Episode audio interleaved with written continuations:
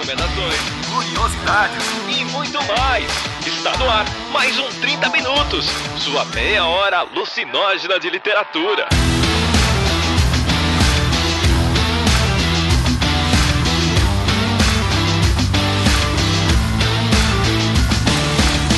E aí, gente, aqui é o 30 Minutos. Hoje não tem host masculino nessa porra, porque é um cast quase totalmente tomado por mulheres. A gente só abriu aqui, no matriarcado, uma cotinha masculina para Luiz Beber, não é, Luiz Beber? Eu, na verdade, eu sou a sua cota de fãs do Anthony Hopkins é, masculinos do programa, né?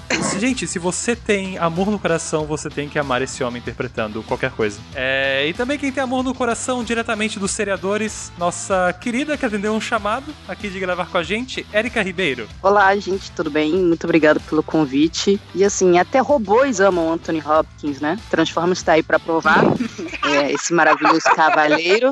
E, e, a gente aqui também tá com a Raíssa, que é a virgem a ser sacrificada nesse podcast. Olá! Eu estou. Olá! Tudo bem com todos? Eu vou ser o, o cordeiro de sacrifício aqui hoje. Bom, gente, é, vocês devem ter visto aí na chamadinha do programa, mas hoje nós falaremos sobre este clássico do suspense, que se tornou também um clássico do cinema e provavelmente muitas pessoas conhecem mais o filme do que o livro, que é O Silêncio dos Inocentes. Lembrando que isso foi, é, que esse tema foi escolhido na votação lá no, no nosso grupo, lá do, do, Facebook. Se você ainda não está no grupo, não perca tempo. Entre lá, porque há quase duas mil pessoas muito legais conversando sobre literatura, brigando de vez em quando e chorando bastante as pitangas porque isso é muito bom.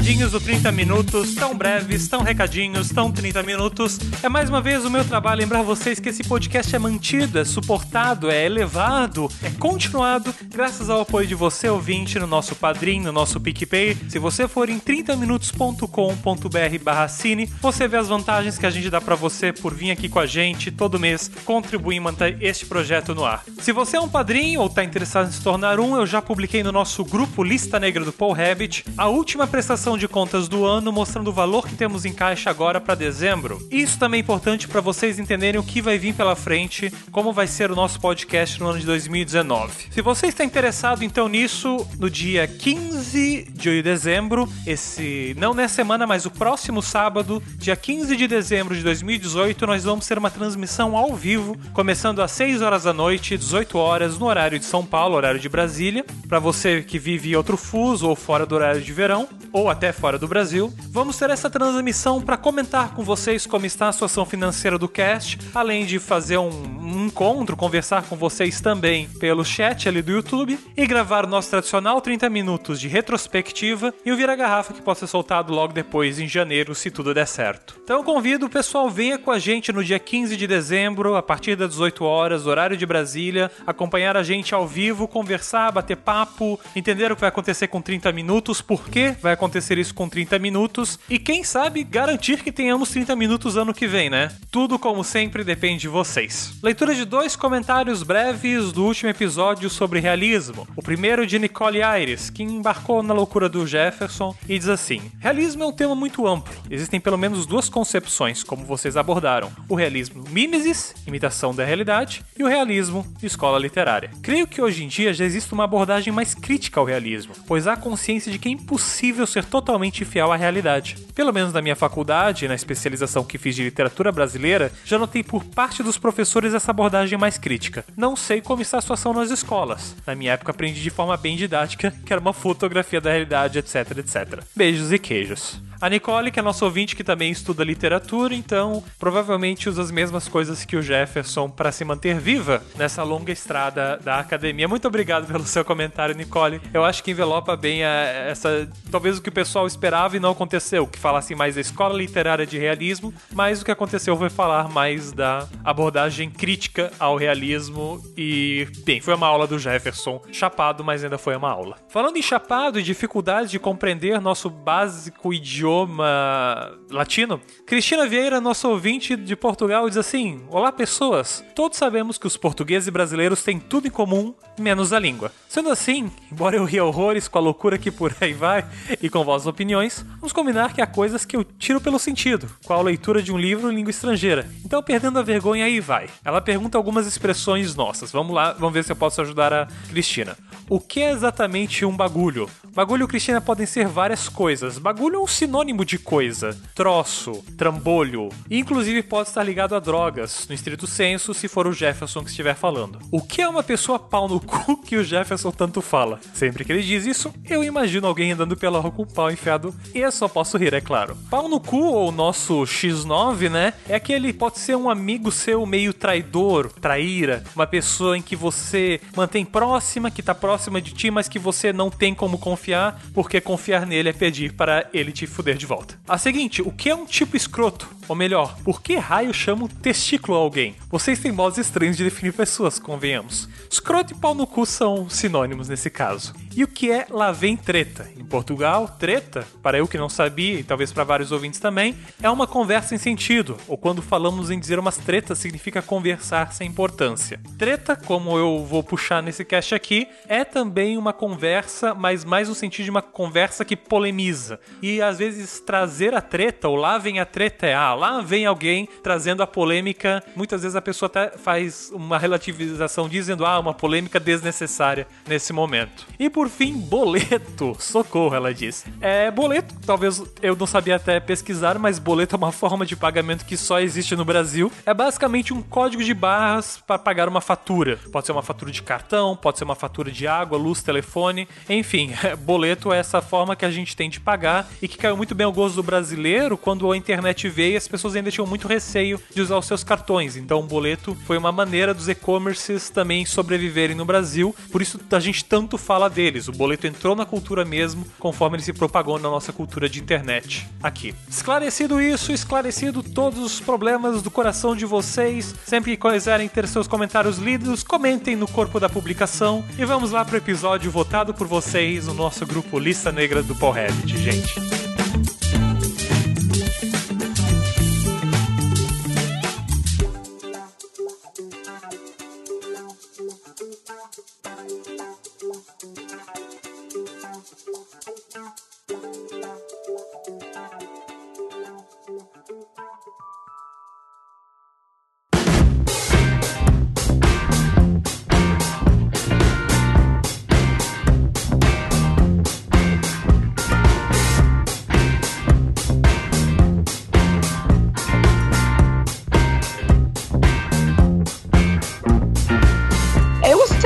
Perguntando a todos os três qual foi o primeiro contato de vocês com a obra. Se foi com o livro ou se foi com o filme. E aí, como que foi esse, esse caminho de vocês por dentro do universo Hannibal Lecter, especificamente falando do Silêncio dos Inocentes, que é a obra que a gente vai focar mais aqui no cast. Érica, você pode começar, por favor, contando pra gente? Olha, você mirou bem, porque com certeza sou a pessoa que teve contato mais cedo. O meu contato foi tipo 92, 93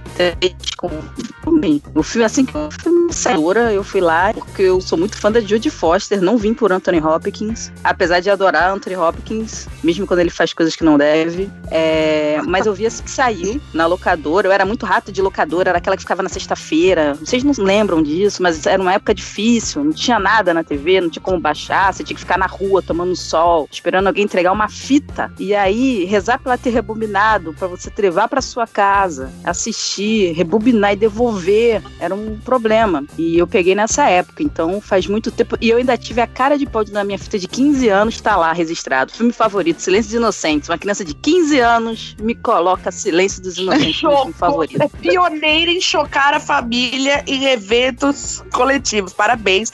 Temos aqui uma desbravadora. Obrigado, obrigado, obrigado. Sempre na luta por passar vergonha. O livro, tinha umas coleções que a Lobo lançava de livros clássicos. Automaticamente Silêncio dos Inocentes se tornou um clássico. Aí, tipo, por volta de 96, assim, já saiu. E aí eu comprei, li o livro correndo e foi maravilhoso. Assim, eu fiquei. Finalmente entendi o que é uma adaptação bem feita. Porque eu ainda não tinha lido Poderoso Chefão também com uma adaptação muito bem feita, mas eu acho que Silêncio dos Inocentes ainda supera. Sim. Maravilhoso. E você, Raíza, conta pra gente como é que foi o seu primeiro contato com, com o Silêncio dos Inocentes. Ah, foi bem parecido com a Érica, né? No modo clandestino de, de conseguir as coisas. eu era. Minha tia alugou a fita e eu tinha, sei lá, uns sete anos por aí. E aí era tarde da noite, ela tava assistindo, e aí eu meti o louco de ah, não consigo dormir, posso assistir o filme? Gente, ela, que loucura. Eu assisti esse filme, acho que, sei lá, com uns 13, 14 anos, e eu fiquei. Eu, quando acabou a fita, eu não conseguia, tipo, dar stop, porque eu fiquei assim, que é, não. Imagina essa garota balança, com sete. Né? Fiquei muito balançada, porque foi nessa época também que eu assisti a entrevista com o vampiro. E. Foi uma época fácil, né? Foi uma época. Levíssimo.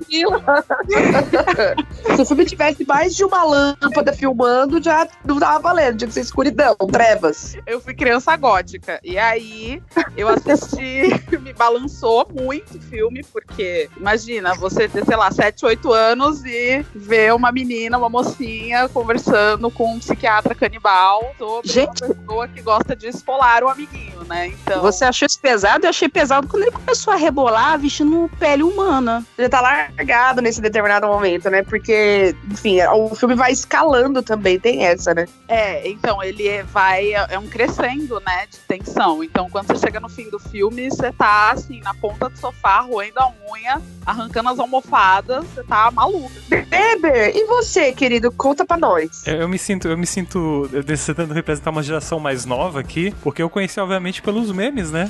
Antes de ver o filme, antes de ler o livro, os memes já Meu existiam. Deus. Já existia Nossa, memes. Eu falei que era uma má ideia dele aqui no cast, não falei? A gente aqui contando história de guerrilheira, de clandestinidade. Tanto que antes mesmo de eu, eu querer, assim, eu li o livro primeiro, mas já lendo o livro eu já tinha a imagem daqueles personagens, daqueles atores. Então foi en- engraçado, porque geralmente tu precisa ver o filme antes do livro pra ter essa imagem pronta. Eu simplesmente, pelo impacto que esse livro tem na cultura, eu já tinha essa imagem pronta na cabeça. Eu, quando fui, minha mãe tinha um, um monte de livro em casa tal.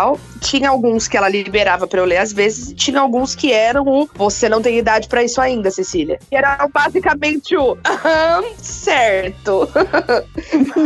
ok. Ah, tá, né? Aí, claro que eu não tenho, mamãe. Jamais que eu desobedeceria você quando você está tomando banho e dormindo, por exemplo. Nunca É farei. lógico, né?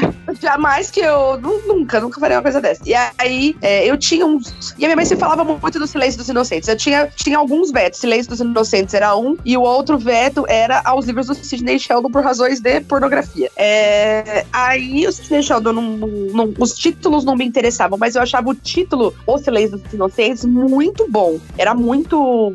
É, é, é, pegava É em Impactante, né? Eu acho bad vibe mesmo.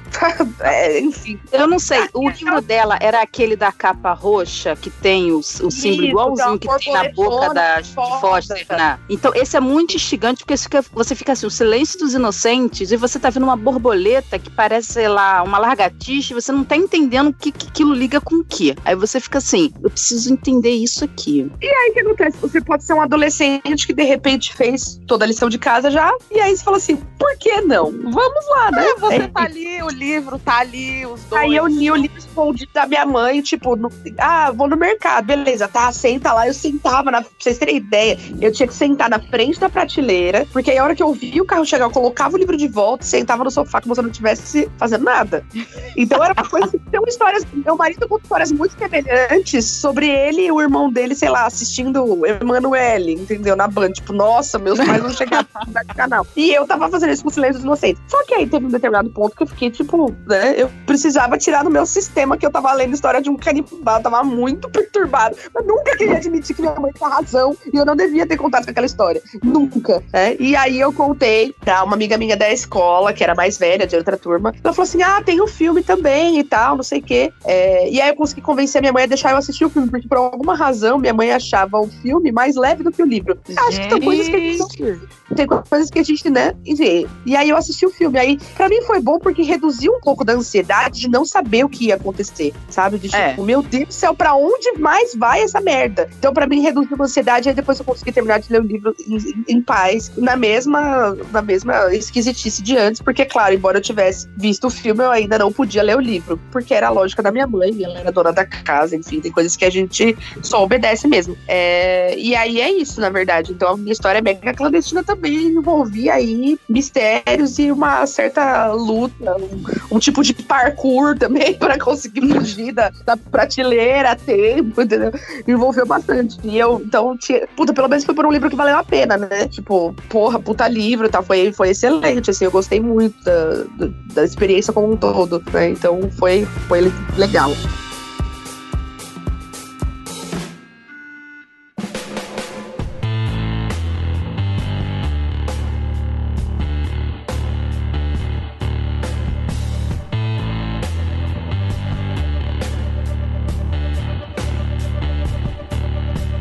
Vocês todos já tinham lido o livro de suspense antes? Ou tinham tido já, já, Marca de uma Lágrima. tinha lido, tinha lido também a Ilha Perdida. Não, assim, eu lia muito Sherlock Holmes, porque era uma coisa que era bem acessível, assim. Porque eu, eu gosto muito de Sherlock Holmes, mas assim, é uma leitura de suspense mais fácil, entendeu? Então, eu lia muito é muito acessível, né? Então eu lia bastante, gostava muito, sempre gostei de mistério. Aí nessa, logo nessa época, por perto, já começou Arquivo X também, aí eu fiquei naquela paranoia, meu Deus, preciso comprar um casaco preto pra ficar andando no calor do janeiro. Entendeu? Entendeu? E aí eu gostava, aí eu li Agatha Christie, e então eu já, já gostava, mas nunca li uma coisa assim tão tipo, real oficial, endgame, boladão, entendeu? Vocês acham que o Silêncio dos Inocentes tem que coloca desse, é, desse lugar, coloca a história desse lugar tão específico de é, não ser absolutamente inacessível, ser surpreendente e ainda assim é, se tornar uma, uma possibilidade de, de, leitura ou de filme que seja muito impactante, bem é, inesquecível mesmo. Assim. O que, que vocês acham que tem de diferente na composição do enredo? Já que estou arquivo X, eu acho a maior diferença mesmo, o maior impacto é a Clarice Sterling mesmo. Mesmo que tenha o, o Hannibal e ele é um personagem incrível, mas assim, o impacto mesmo que a gente tem historicamente é a Clarice Sterling, sabe? Eu vejo que não existiria uma, uma Catherine Scully no arquivo X sem antes ter uma, uma protagonista como a, a Clarice. É, A Scully. ela é a Clarice, né? Tipo, não Exato. tem como não ser. Ela é a mesma personagem, só não puderam usar.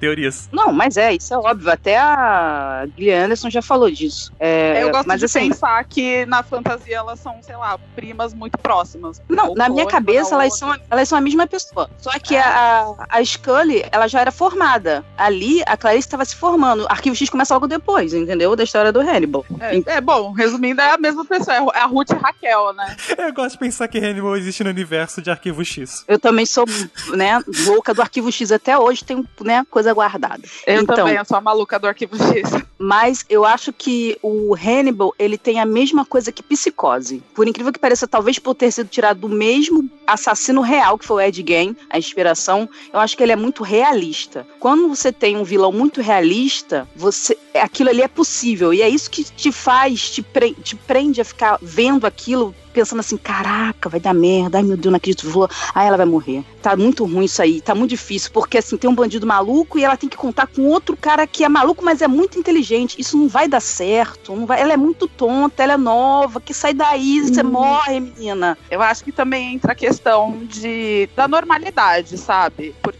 são pessoas normais, com problemas normais no livro, fica muito claro que a, a Clarice ainda tem prova para cumprir, o Crawford ainda Boletos, não é mesmo? E então, ela tem assim, muitos traumas. E assim, os traumas fazem ela. Se, os traumas que. Não vou dizer que o psicopata é criado por traumas. Mas assim, também o psicopata também tem suas nuances. Então, ela tem nuances que os, os próprios psicopatas que ela acaba lidando tem também. Ela tem o trauma do pai, ela tem o trauma de se provar, se achar menor. Ela entra no caso porque ela é achada é, o, o chefe dela acha ela uma menor e de pouca importância, porque ele já perdeu um grande, né? É, detetive Sim. por causa do Hannibal, então ele não vai arriscar outro, então bota uma mulherzinha padrãozinha, mais ou menos assim, menina da vizinhança, que sabe que é o que o Hannibal gosta. Então, eles usam isso do machismo e no filme, isso é que eu acho incrível da adaptação. Sim. Isso fica muito claro. A cena do elevador dela, quando encontram o primeiro corpo, Nossa, ela entra no perfeita. todos os homens são gigantes, todos de preto, e ela de blusa, de, de casaco marrom e baixinha, porque a Jodie Foster é muito baixinha, ela ainda por cima usava um salto rasteiro. Tipo, você fica assim, é um mundo de homens. E o início do filme dela correndo sozinha também, fazendo as provas na maior dificuldade. É, eu acho que também é a primeira vez que ela entra no elevador pra falar com o Crawford. Que tá todo mundo de vermelho, um monte de homem de, sei lá, dois metros de altura e ela com, sei lá, meio metro. Fica muito contrastante a que é um mundo de homens e que ela tá tentando entrar ali, que é a força, assim. Ela tá se- obrigando todo mundo a, aceitar ela ali naquele meio. E ela subverte isso porque quando o Crawford bota ela, porque ela é fraca, porque ela é mulher, é porque ela é, des- é descartável. E aí depois, no meio do caminho, ele percebe o valor dela. a, a coisa mais interessante, pelo menos pra mim, a minha percepção, é que de todo mundo no livro, no filme, de todas as pessoas, a pessoa que menos trata ela feito um pedaço de carne é o Hannibal. Então eu acho que é isso que me fascina tanto Perfeito. sobre o livro. É engraçado essas eh, ironias no personagem do Hannibal, porque ao mesmo tempo ele é um psicopata ajudando a capturar outro psicopata. Não deixa de ser divertido a dinâmica que eles criam ali pro personagem. Ele gosta do jogo mental. Então, quando ele encontra ela a primeira vez, ele meio que despreza. Mas quando ele chama a segunda vez, ele vê que ela tem um potencial ali, cru, entendeu? Então ele gosta disso, ele, go ele se atrai por isso. Por isso que ele não trata ela como se fosse uma imbecil. É, entendeu? e, e fora que, assim, o Hannibal, ele é movido pela curiosidade. É a coisa que você mais vê nos livros e, e na série. Ele é curioso, assim, de o que, que vai acontecer. Se eu falar isso, o que será que acontece? Então ele vê na Clarice uma oportunidade de brincar também. É, tem, uma, tem uma outra coisa que eu gostaria que a gente comentasse, que é a respeito da construção de um, de um personagem absolutamente condenável, mas por quem a gente consegue criar certa simpatia, que é o Hannibal, que tem um papel muito importante ali, porque a Clarice é basicamente a, a única personagem feminina da história, né, que se sustenta durante toda a história, com participação ativa no enredo, e o Hannibal é a outra ponta da coisa, né, então a construção dele também é muito importante. Então é criado um canibal, né, que é visto como uma, é, um tabu gigantesco assim, na sociedade, é um dos crimes mais assustadores, e uma pessoa que se alimenta de outras pessoas, que era um psiquiatra extremamente renomado e tudo mais, então ainda tem uma questão do sistema ter privilegiado essa pessoa para chegar até um determinado posto de extremo prestígio, alguém que é absoluta, absolutamente condenável no sentido do que ele fez com a enfermeira, é, do que ele faz com o vizinho de cela, que ofende a, a, a Clarice, assim por diante, né? Do que da- do momento em que ele, ele encontra a, a política, né? Que que ele foi sequestrado, enfim. Todos esses momentos mostram que ele é moralmente absoluta, assim, muito é, deplorável, só que ao mesmo tempo, a relação que ele cria com a Clarice faz com que a gente, de certa forma, consiga atenuar esse sentimento e se sinta menos enojado ou menos incomodado. É, queria que vocês falassem um pouquinho é, sobre o que que você, como que vocês se relacionam com esse personagem, o que que vocês, queria que vocês destacassem momentos é, importantes da história do Hannibal, né, da participação do Hannibal no Silêncio dos Inocentes pra vocês. Eu ia falar que é algo curioso porque, sinceramente, como eu li o livro primeiro, no livro o Hannibal não me parece um personagem interessante. Assim, por- por mais assim, incongruente que não faz sentido nenhum vezes depois de da gente valorizar tanto o personagem, eu não achava ele tão interessante no livro, mas é porque o livro também é rápido, é dinâmico. Enfim, ele não dá muito tempo pra gente associar e a colocar valores, colocar coisas nesse personagem. Até por isso, eu, eu no fundo, no fundo, pelo impacto que esse, que esse produto tem em toda a cultura, a cultura pop, se quiser dizer, sabe? Eu acho que o impacto vem só do filme, porque o livro eu não enxergo tudo isso que as pessoas enxergam do Hannibal. Eu não acho que tem espaço suficiente no livro pra isso ser desenvolvido. Tanto que o espaço que tem no filme é na interpretação, é nos trejeitos, nos gestos, nas falas. É exatamente o Anthony Hopkins fazendo o máximo possível que ele tem do tempo de tela dele. E eu concordo nesse sentido do Beber é, da interpretação, porque no livro ele fica meio. É uma incógnita, na verdade. O que, que é o Hannibal? Tá, tudo bem, ele é um psiquiatra que era. Cometeu nove crimes que são contados pela polícia. é, mas e aí? O que tem além disso. Então, é, o tempo, acho que a, a, cultura pop pegou ele justamente do filme, porque no livro ele é uma um ponto branco, assim. A Clarice vai falar com ele, você nunca sabe se ele tá falando a verdade, se ele tá mentindo, se ele tá brincando com ela, é, se ele sabe que ela tá enganando ele. Na verdade, você não sabe muito bem o que acontece. Então, acho que vem muito do, do filme, essa, essa fama, assim. O, o ícone Hannibal Lecter vem mais, eu acho que do filme e do Anthony Hopkins. O Anthony Hopkins, ele tem muito mérito, porque o tempo de tela dele, eu acho que é basicamente o tempo que o Hannibal também teria no livro, proporcionalmente. Uhum. É, ele não aparece tanto, parece que ele domina tudo e tal. Inclusive, eu fico um pouco ofendida, porque acham que a Judy Foster faz um, é, é menor no filme, e ela é gigante, porque ela é que faz tudo acontecer. Sim. Sim. E só falam do Anthony Hopkins, isso me irrita um pouco. É, mas assim, o Anthony Hopkins, ele faz possível de tela dele. E além disso, ele tem um apoio muito grande do Jonathan Demme em toda a mise-en-scène, em todas as coisas que estão no fundo da cena dele, em todas as coisas que ele está fazendo, nas peças, nas, nas, na cenografia, tudo ajuda a compor o personagem dele. Então, o Anthony Hopkins, ele não precisa falar, ele fala a mesma coisa do livro. Sim. E você não sabe se ele está mentindo ou falando a verdade também. Mas a nuance que ele dá de mistério e de. A, você acredita que a. Fine... Ah, é um Sir, né? Então você acredita naquele cara e todo o fundo, aquelas pinturas, é, as pinturas terem sido tiradas, é, ele agora tá numa uma cela, uma cela de vidro e agora ele tá numa cela com grades, e mas que tem toda uma coisa meio italiana, com pinturas. E é uma metáfora também, né, pra, pra cela em que ele é mantido. Sim, mas é, esse, essa, a, a, cenografia ajuda muito ele a compor o personagem. É, ele às vezes não tá falando nada, mas ele tá sentado. Tem uma cena que é muito assim: ele tá sentado no fundo da tela quando ele ma mandou o cara comer a própria língua, que o cara falou um monte de uhum. absurdos pra Clarice na primeira vez que ela veio. E ele tá no fundo da cela, e a sala dele tinha vários desenhos que ele tinha direito de pintar, né? Uhum, e aí, uhum. você olha, ele tá naquele, num lugar escuro, sem nada. Aquilo já mostra ele, mostra quem ele é, sem nada. Ele é uma pessoa oca, ele é uma pessoa é, que é extremamente fria, vazia. Ela, ele não consegue se conectar, ele só pinta paisagens. Isso, isso significa alguma coisa. Então, é, a liberdade, a ideia dele, tudo combina com o cenário. Então, isso ajuda também o Anthony Hopkins. E ele é excelente, porque assim, é igual o Jack Nixon ali, que já tem cara de maluco. Tipo, não vai trazer nada. É a raiva que ninguém entende do Stephen King pelo iluminado do Kubrick. É o que o Silêncio Inocente fez certo. É que você Sim. já coloca um cara com cara de maluco desde o início, você já sabe que vai dar merda. A escolha do elenco tá errada. O Silêncio Inocentes, ele fez exatamente o contrário. O Anthony Hopkins vinha de Hamlet, de teatro britânico, de filmes bem suaves, amenos, alguns um pouco dúbios, mas ele era meio desconhecido também no grande público. Então, quando ele aparece, ele mesmo, ator é uma incógnita, isso tudo vai juntando, entendeu? Eu acho que é tudo um, um conjunto que faz o Hannibal ser tão poderoso e ser maior que Darth Vader, porque Darth Vader é ninguém, gente, tá?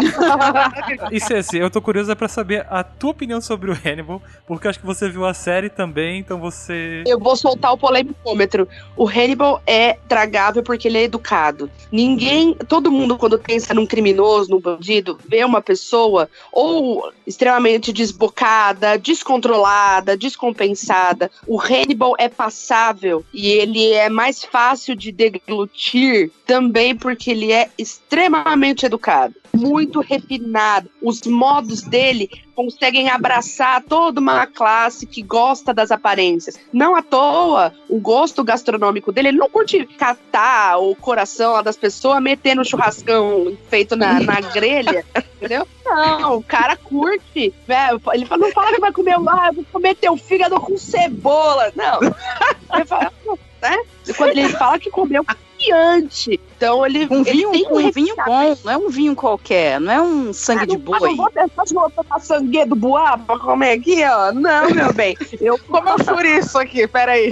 É, então É, eu acho que existe essa questão de que o Hannibal ele vem de uma, é, de uma estética que atende aos anseios de viver das aparências de uma classe dominante mesmo, entendeu? O Hannibal é extremamente do público do filme. Eu acho que também do público do filme, porque o público inicial de Silêncio Inocente não era para qualquer um. Apesar dele ser um filme hoje super acessível, todo mundo curte, todo mundo ama, o pessoal mal viu, só viu esse filme, acha o máximo, foda, pendura o quadro na parede, não sei o quê. Na época, esse tipo de filme era um filme muito assim, underground. Jonathan Era Demme de nicho, né? era muito nicho. Então, eram pessoas que, se- que viam videodrome, entendeu? Gente Nossa. muito cabeçuda. Então, o pessoal tava achando assim, pô, é, eu- o público que eu quero alcançar, eu, vamos ser sinceros, quem vê filme de arte se acha um pouco superior. Então, Isso é é, aquela pessoa que vê canal Filos, e aí Sim. pronto, se associa a ele. Mas me permite ainda polemizar em cima da tua polêmica, Cecília? Olha só. ah, Se a gente então tem o psicopata educado, com valores sociais que a sociedade gosta e abraça, né? O real vilão do filme é um personagem que tem o, a- o gênero dele não claro, não esclarecido. O que a sociedade também julga como algo problemático. Então esse vai ser o psicopata vilão da história. Porque o Jamie Gums tem a. É, o páreo da sociedade. É, quando eu fiz o chamado pra gravar, uma ouvinte mandou uma questão de. mandou um artigo sobre a questão da, da transfobia escondida em silêncio dos inocentes. Nunca tinha lido a respeito, mas acho um ponto interessante, porque tanto em Psycho, que a gente também tem como outro filme, como referência de filme psicopata, e esse filme, a gente tem essa questão do assassino transgênero sendo também o que a sociedade não quer, o que a sociedade condena e ataca. Assim, É, posso acho- ser polêmica em cima da sua polêmica? Vamos lá, Rapidinho. inception da polêmica, porque é pra isso que a gente tá aqui. Vamos lá. É, esse papo da transfobia em Silêncios Inocentes tem muita coisa que acontece por acaso. Como é, a, a Noite dos Mortos-Vivos,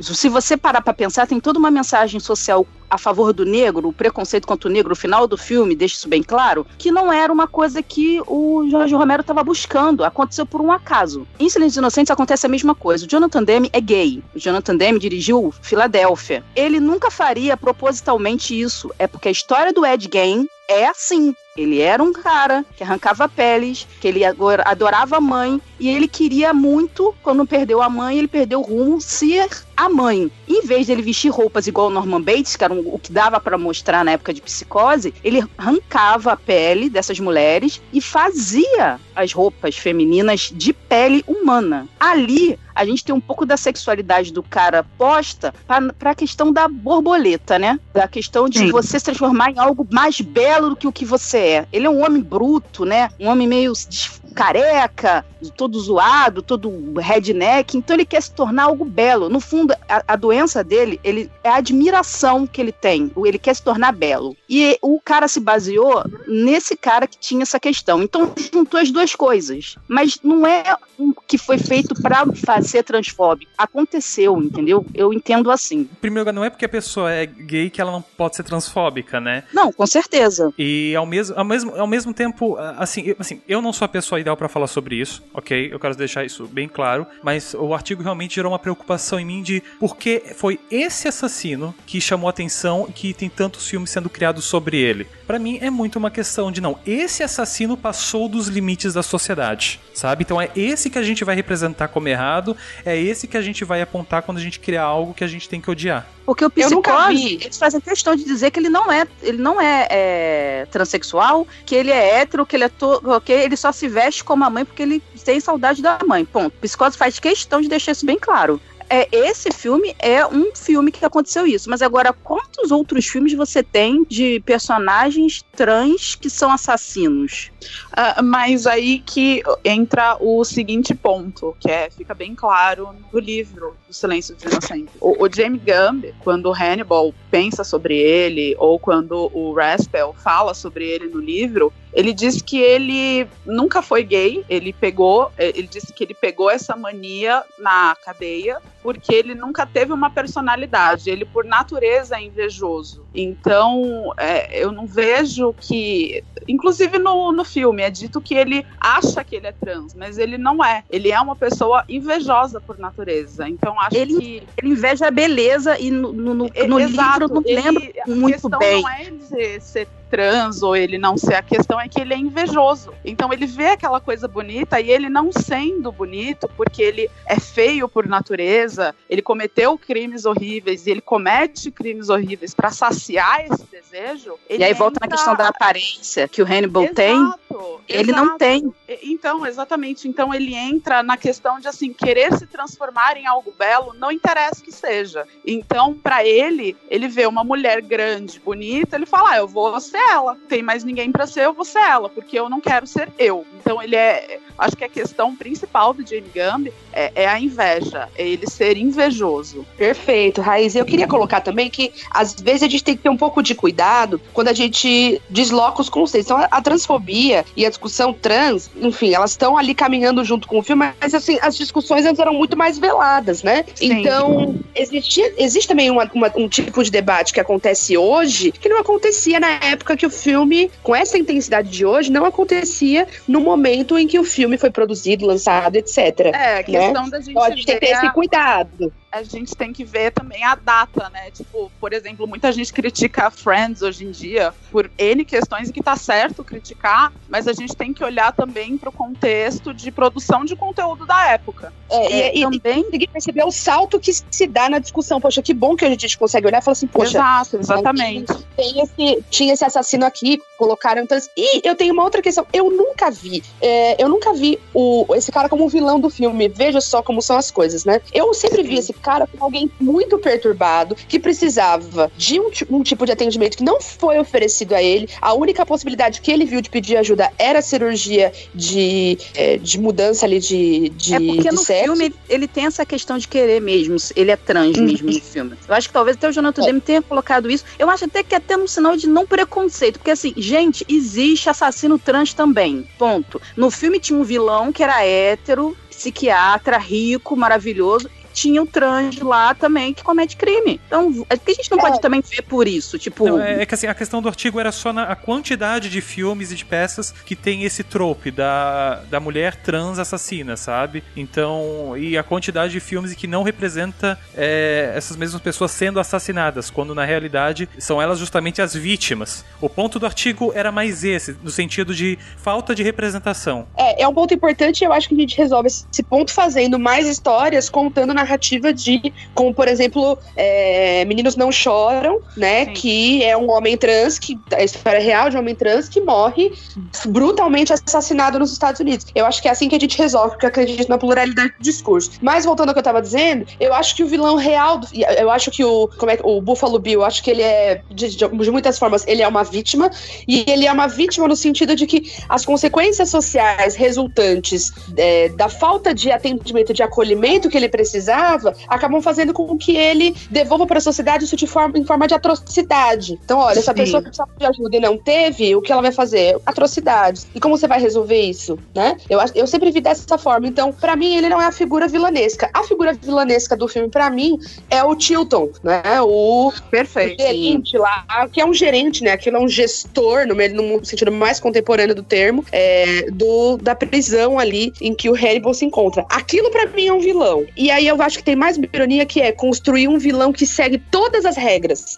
O cara que quer não, olha, eu vou punir um pouco mais o Hannibal. Ele vai perder o direito de assistir a televisão. Ele vai perder o direito a desenhar e a ver paisagens. É um cara que é, ele é sádico de uma forma e ele é, e ele é rude. O jeito absolutamente chauvinista que ele trata a Clarice a primeira vez que ela vai lá e tudo mais. Ele é que errado de todas ele as é- maneiras. assim, ele é mesquinho, se você parar pra ver, assim. E ele é invejoso da inteligência do Hannibal. E depois ele inveja Exato. a inteligência da Clarice.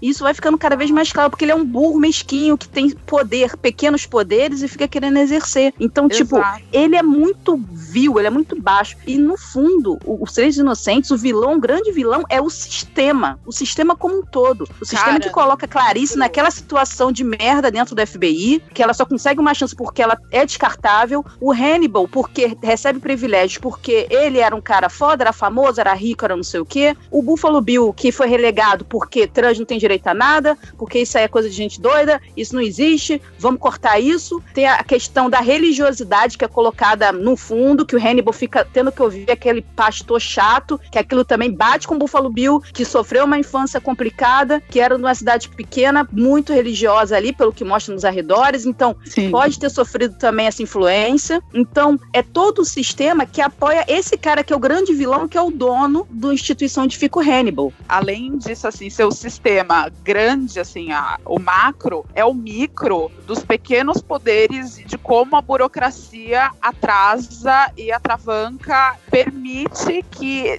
crimes assim não só aconteçam, mas continuem acontecendo. Porque, assim, fica claro, eu fugindo um pouco do filme, mas indo mais pro livro, que, assim, é, é uma luta pra Clarice conseguir qualquer coisa. Nossa. Então, eles perdem muito tempo com burocracia burra, sabe? É, é isso que é, além do macro, tem o, o micro poder, a mesquinharia, o jogo. O livro tem ela preenchendo um monte de papel lá, papel, toda noite ela tá com aquela amiga dela preenchendo papel para poder pedir requerimento e é negado, e ela perde Exato. o direito, ela continua.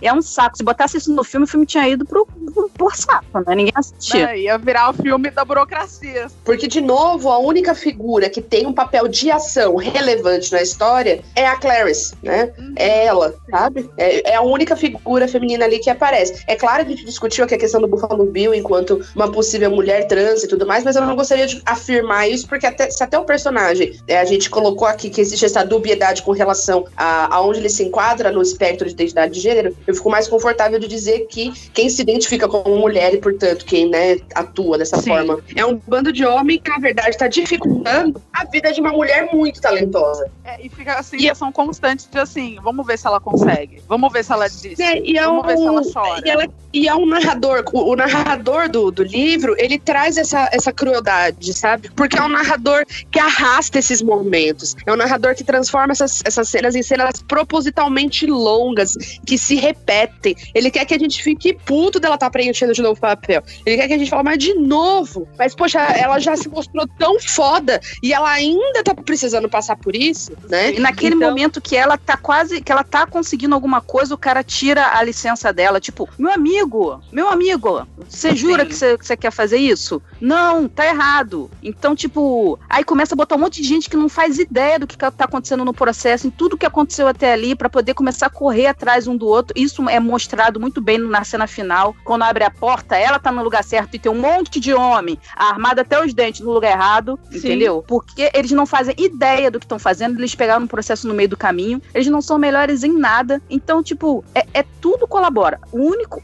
todos os homens, para mim, são impassíveis. O Buffalo Bill, na verdade, ele é um agente do caos ali para que a trama aconteça. Eu não consigo nem ver ele muito bem como um personagem, porque a gente não se aprofunda muito na psique psique dele. A gente tem que ficar é. intuindo coisas de, de, de, situações, de como ele age. Então, do lugar onde ele mora, você vai intuindo pela casa dele. Mas ele, na verdade, ele é meio, meio parado. E o único homem que age na questão, vamos dizer assim, da justiça é o Hannibal. Porque o Hannibal pune o cara. Por que, que o Shildon não puniu o cara que xingou a Clarice? Porque não importa, né? Porque ele é uma merda, ela é uma estagiária, não vou perder meu tempo, né? Então ele já trata ela mal, o cara xinga ela, dane-se. O Hannibal é. vai atrás do Chilton no final. Tipo, é, a gente queria que ele fosse, vamos ser sinceros, a gente queria que ele pagasse. Nossa, entendeu? meu sonho de princesa. Foi assim, então, um tipo, final maravilhoso. Quando ele liga pra ela e fala, estou aqui visitando uma amiga, ela sabe que o cara vai morrer e ela fica quieta. E ali, para mim, é o que mostra, assim, até onde a Clarice pode ir. Por isso que eu odeio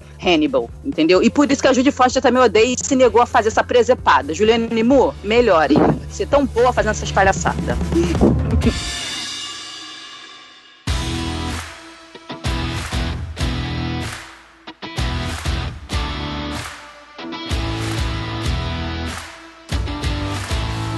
pessoal, então essa foi, foi a nossa conversa de hoje sobre o Silêncio dos Inocentes. Falamos bastante sobre a história como um todo, livro, filme, contamos as nossas lutas aí para conseguir, desde alugar o livro, a lei escondido da mãe, a sobreviver aos memes da internet. Gostaríamos que vocês compartilhassem qual a história de vocês com o Silêncio dos Inocentes, como foi que vocês viram, o que, que vocês gostam mais, livro, filme, assim por diante. Então deixe seu comentário aqui no post, ou lá no grupo, ou nos dois, que a gente gosta bastante. Gostaria de agradecer a presença das nossas convidadas, Érica e Raíza. É, e aí eu vou abrir um, um espacinho aqui para vocês, para se despedirem aqui dos nossos ouvintes. E aí vocês podem fazer um jabá aí, divulgando projetos pessoais de vocês, páginas e perfis de rede social, se vocês quiserem. Obrigada de novo pelo convite. E assim, entrem no www, não sei quantos Ws eu falei, seriadores.com é, .br e lá a gente tem vários podcasts, podcasts sobre série, podcasts de conselhos amorosos que parecem fanfics, porque as pessoas mandam coisas que são totalmente inacreditáveis e assim, e tem podcast sobre a Mansão Rio aí, quem viu na Netflix, a gente falou sobre toda a temporada, maravilhoso, recomendo Mansão Rio, melhor produção da Netflix e assim, é isso. Muito obrigada e até a próxima. Queria agradecer muito o convite, cair meio de paraquedas, eu não trabalho nada disso.